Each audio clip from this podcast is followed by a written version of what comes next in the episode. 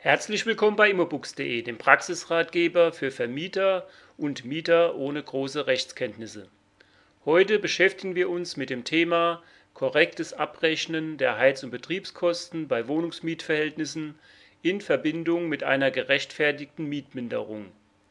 In unserem Mustermietverhältnis hat die Vermieterin Rita Ehrlich eine Wohnung in einem Mehrfamilienhaus im Speckweg 155 in Mannheim an Herrn Hans Schläfer vermietet. Der Mietvertrag ist unbefristet. Mietvertraglich ist vereinbart, dass der Mieter Schläfer anteilig die Betriebskosten im Sinne des § 556 des Bürgerlichen Gesetzbuchs zu tragen hat, die gemäß Betriebskostenverordnung auf den Mieter Schläfer umgelegt werden können. Dafür zahlt der Mieter Schläfer monatlich 140 Euro Heiz- und Betriebskostenvorauszahlungen im gesamten Abrechnungsjahr 2013 wurde das Haus Speckweg 155 aufwendig saniert und der Mieter Schläfer hat deshalb dem Grunde und der Höhe nach berechtigt die monatliche Miete für das ganze Jahr um 30 Prozent gemindert. Am 18. Oktober 2014 erstellt die Vermieterin ehrlich die Heiz- und Betriebskostenabrechnung für das Jahr 2013 damit sie die berechtigte Mietminderung von 30 Prozent korrekt in der Heiz- und Betriebskostenabrechnung berücksichtigt, muss die Vermieterin ehrlich einige Urteile des Bundesgerichtshofs beachten, indem die Richter festgelegt haben, dass sich die Mietminderung nicht nur auf die Grundmiete erstreckt, sondern auch auf die Betriebskosten. Problem dabei ist, dass bei der Mietminderung der Mieter Schläfer zunächst prozentual die Gesamtmiete im Jahr 2013 um 30 Prozent gemindert hat, es sich aber bei den Heiz- und Betriebskostenvorauszahlungen naturgemäß nur um Vorauszahlungen handelt, aber bei der Mietminderung die tatsächlich abgerechneten Betriebskosten zu berücksichtigen sind, die Frau Ehrlich nun am 18. Oktober 2014 in der Betriebskostenabrechnung 2013 ermittelt. Sollte die Betriebskostenabrechnung 2013 ein Guthaben oder eine Nachforderung an den Mieter Schläfer ergeben, so ist die 30-prozentige Mietminderung auch auf diese Beträge anzuwenden und entsprechend zu berechnen. Hierzu hat der Bundesgerichtshof in einem Urteil vom 13. April 2011 folgenden Vorschlag gemacht. Hier der Urteilstext. Denn eine etwaige Nachforderung der Klägerin, sprich der Vermieterin, ist am einfachsten dadurch zu berechnen, dass die von der Beklagten, also dem Mieter, im Abrechnungsjahr insgesamt geleisteten Zahlungen der von ihr geschuldeten Gesamtjahresmiete gegenübergestellt werden, wobei unter der geschuldeten Gesamtjahresmiete der Jahresbetrag der Nettomiete zuzüglich der abgerechneten Betriebskosten abzüglich des in dem betreffenden Jahr insgesamt gerechtfertigten Minderungsbetrages verstanden wird.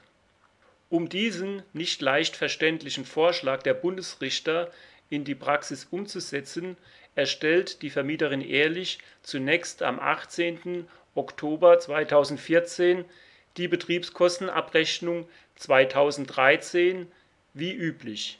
Sie stellt dabei fest, dass vom Mieter Schläfer im Jahr 2013 1.500 Euro Betriebskosten vom Mieter Schläfer ohne Berücksichtigung der Minderung zu zahlen sind. Nachdem der Mieter Schläfer einen Betrag von 1.680 als Nebenkostenvorauszahlungen eigentlich hätte zahlen müssen und der Abrechnungsbetrag der Betriebskostenabrechnung nur 1.500 Euro beträgt, ist mit einem Guthaben zugunsten des Mieterschläfers zu rechnen. Deshalb erstellt die Vermieterin Rita Ehrlich folgende an den Mieter Hans Schläfer adressierte Berechnung des Guthabens des Mieters im Jahr 2013 wegen ganzjähriger Minderung der Miete um 30 Prozent nach Erstellung der Heiz- und Betriebskostenabrechnung 2013 unter Beachtung des BGH-Urteils. Damit der Mieter Schläfer die Berechnung auch versteht, führt sie zunächst aus, dass die monatliche Grundmiete 1000 Euro beträgt die monatliche Vorauszahlung der Heiz- und Betriebskosten 140 Euro, die Gesamtmiete also 1140 Euro beträgt und dass der Mieterschläfer berechtigt die Miete um 30 Prozent ganzjährig gemindert hat. Dann stellt sie die eigentliche Berechnung an. Die Jahresnettomiete des Mieterschläfers ohne Minderung beträgt 12.000 Euro. Hinzu kommen die Betriebskosten laut der Betriebskostenabrechnung 2013 in Höhe von 1.500 Euro macht eine tatsächliche Bruttomiete 2013 ohne Minderung von 13.500 Euro. Hiervon zieht sie die Minderung von 30 Prozent ab und kommt auf einen Betrag von 9.450 Euro, die der Mieter Schläfer als Bruttomiete nach der Minderung schuldet. Dann berechnet sie, welche Mietzahlungen der Mieter Schläfer in 2013 tatsächlich geleistet hat. Und zwar hat der Mieter Schläfer nicht die geschuldeten 13.680 Euro gezahlt, sondern den geminderten Betrag von 9.576 Euro.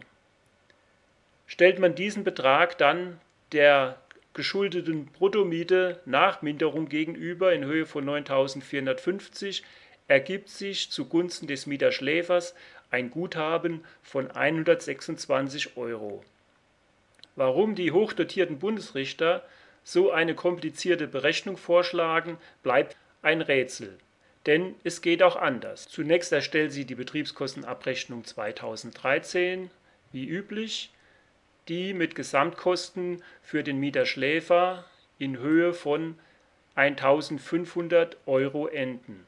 Von diesem Betrag zieht sie 30 Prozent als Betriebskostenanteil an der Mietminderung ab, ergibt 450 Euro, so dass vom Mieter nach Abzug der Minderung 1050 Euro als Betriebskosten für 2013 geschuldet werden Anstatt der eigentlich geschuldeten 1.680 Euro an Heiz- und Betriebskostenvorauszahlungen im Jahr 2013 hat der Mieter Schläfer 30 Prozent davon gemindert und nur 1.176 Euro an Heiz- und Betriebskostenvorauszahlungen in 2013 geleistet.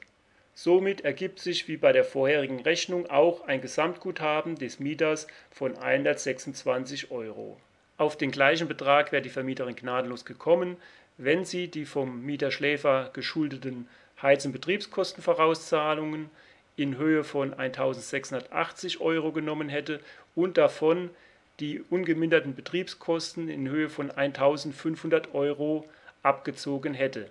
Dies hätte einen Betrag von 180 Euro gegeben diesen gemindert um 30 Prozent ergibt das Gesamtguthaben von 126 Euro. Warum kompliziert, wenn es auch einfach geht? Diese vereinfachten Berechnungen funktionieren auch, wenn die Heiz- und Betriebskostenabrechnung mit einer Gesamtnachforderung an den Mieter endet.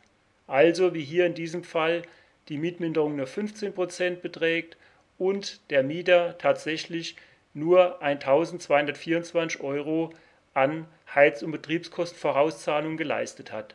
Allerdings merkt sich die Vermieterin ehrlich für den Sonderfall, dass der Minderungsbetrag höher ist als die Grundmiete, dass die Berechnung nach dem Vorschlag des Bundesgerichtshofs durchzuführen ist. Somit hat die Vermieterin ehrlich wieder das erreicht, was sie wollte, eine korrekte Betriebskostenabrechnung trotz Mietminderung, gegen die sogar der Anwalt vom Mieterverein nichts einzuwenden hat.